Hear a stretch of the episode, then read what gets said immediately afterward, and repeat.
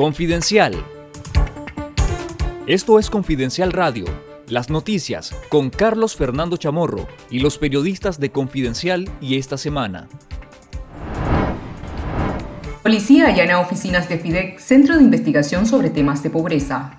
La policía allanó las oficinas de la Fundación Internacional para el Desarrollo Económico Global, FIDEC, al finalizar la tarde de este jueves 4 de noviembre. Confirmaron a Confidencial diversas fuentes que desconocen las causas de la ocupación policial. FIDEC es dirigida por el economista y empresario Alejandro Martínez Cuenca, quien también preside la empresa exportadora de puros Joya de Nicaragua y la comercializadora de Puerto Libre, Plisa.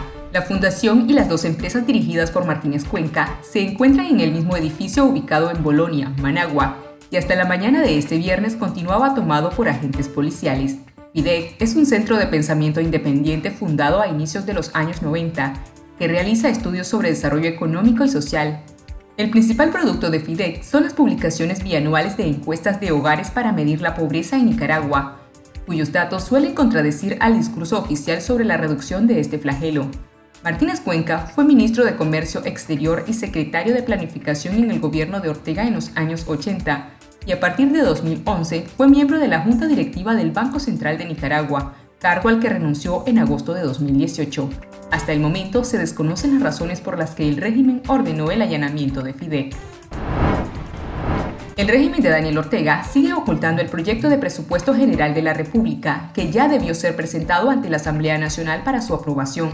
El Ministerio de Hacienda y Crédito Público cumplió con la entrega del proyecto a la primera Secretaría de la Asamblea Nacional el 15 de octubre, pero hasta el momento el ministro de Hacienda, Imán Acosta, no lo ha presentado al plenario como corresponde. Confidencial consultó a algunos diputados sobre si alguno tenía acceso al proyecto, pero todos dijeron no tenerlo y este tampoco ha sido divulgado a través de los sitios web del Ministerio de Hacienda o de la Asamblea Nacional. Un economista dijo a Confidencial bajo condición de anonimato que considera que el gobierno enfrenta dificultades para que le cuadreen las cifras. El economista explicó que en meses previos, el gobierno presentó reportes con sobrecumplimiento global de hasta 30.1% en comparación con el primer semestre de 2020 pero si esos datos no eran veraces o no lograron mantenerlos, ahora tienen que mantener el presupuesto 2022 en línea con esas previsiones. Según el economista, el ocultamiento del presupuesto no es común y el gobierno necesita mantener una imagen de triunfalismo ante los organismos internacionales.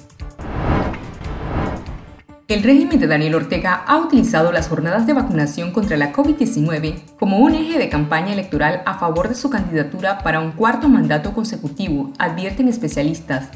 Cinco días antes del inicio de la campaña electoral, el 25 de septiembre, el Ministerio de Salud intensificó la jornada de vacunación contra la COVID-19, que hasta entonces la mantenía restringida a personas mayores de 45 años. Dos días antes de las votaciones previstas para este 7 de noviembre, la jornada alcanza todos los segmentos poblacionales, los puestos de vacunación se han descentralizado y las instituciones del Estado promueven anuncios de la vacunación que al final invitan a votar en la casilla 2 del Frente Sandinista de Liberación Nacional. La especialista en salud pública, Ana Quirós, valora que desde el primer momento la jornada de vacunación contra la COVID-19 se ha utilizado como un vehículo de propaganda electoral del FSLN.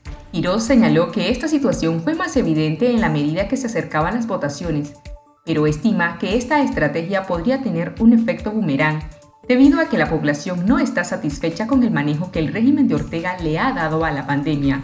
Lea el texto completo sobre la manipulación de la jornada de vacunación en nuestro sitio web confidencial.com.ni. En nuestro sitio web también le recomendamos leer el reportaje la mayoría de los independientes en Nicaragua no hay por quién votar, en el que encontrará los relatos de nicaragüenses sin afiliación política que aseguran que no votarán el 7 de noviembre. Esto fue Confidencial Radio. Escuche nuestros podcasts en Spotify y visítenos en confidencial.com.ni con el mejor periodismo investigativo.